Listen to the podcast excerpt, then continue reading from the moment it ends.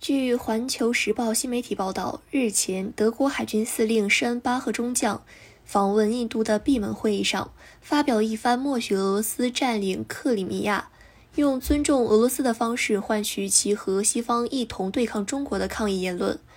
然而，这番发表于非公开场合、极不符合德国政治正确的对话，却被参会者暗中录下。并在一月二十一号在网上曝光，很快引发了多国政要与民众的抨击。二十二号晚，施恩巴赫迫于压力宣布辞职。在德国军界，施恩巴赫一直因其军事素养和履历平步青云，并在二零二一年三月被任命为海军司令一职，被视为军人从政的典范。但在另一方面，施恩巴赫在对华问题上却总盲目服从美国的指挥棒。从上任以来，他常有不顾德国的国家利益和实力，拼命对中国放狠话。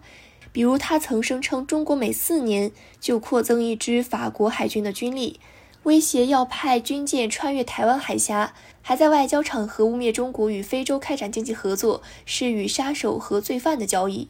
终于，施恩巴赫爱乱说话的毛病在访问印度时被德国民众来了一个总清算。在当天和印度智库的闭门会议上，在自以为现场没有录音设备后，施恩巴赫大胆说起自己异想天开的战略构思。他认为俄罗斯和西方同属于基督教文明，因此德国应当在克里米亚问题上默许俄罗斯的做法，联合俄罗斯一起对抗日益崛起的中国。在后续讲话中，施恩巴赫还表示，俄罗斯在乌克兰等问题上的做法是在对西方施压以换取尊重，而克里米亚半岛已经失去且不会再拿回来了，因此德国可以用很低的成本换取俄罗斯在遏制中国上的配合。随后，施恩巴赫又再次谈起自己那套中国威胁论，并再次呼吁各方联合起来对中国采取行动。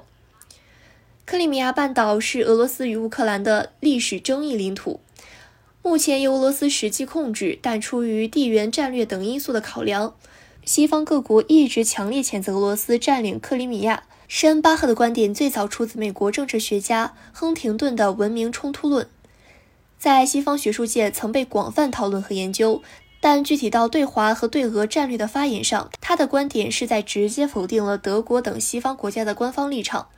视频曝光后，施恩巴赫遭到了包括乌克兰领导人在内的多国政要批评。他随后在网上宣布自己的言论不代表德国官方立场。当地时间二十二号晚，在各方强烈谴责下，施恩巴赫宣布辞职。外界认为，担任德国海军司令还不满一年就被迫辞职，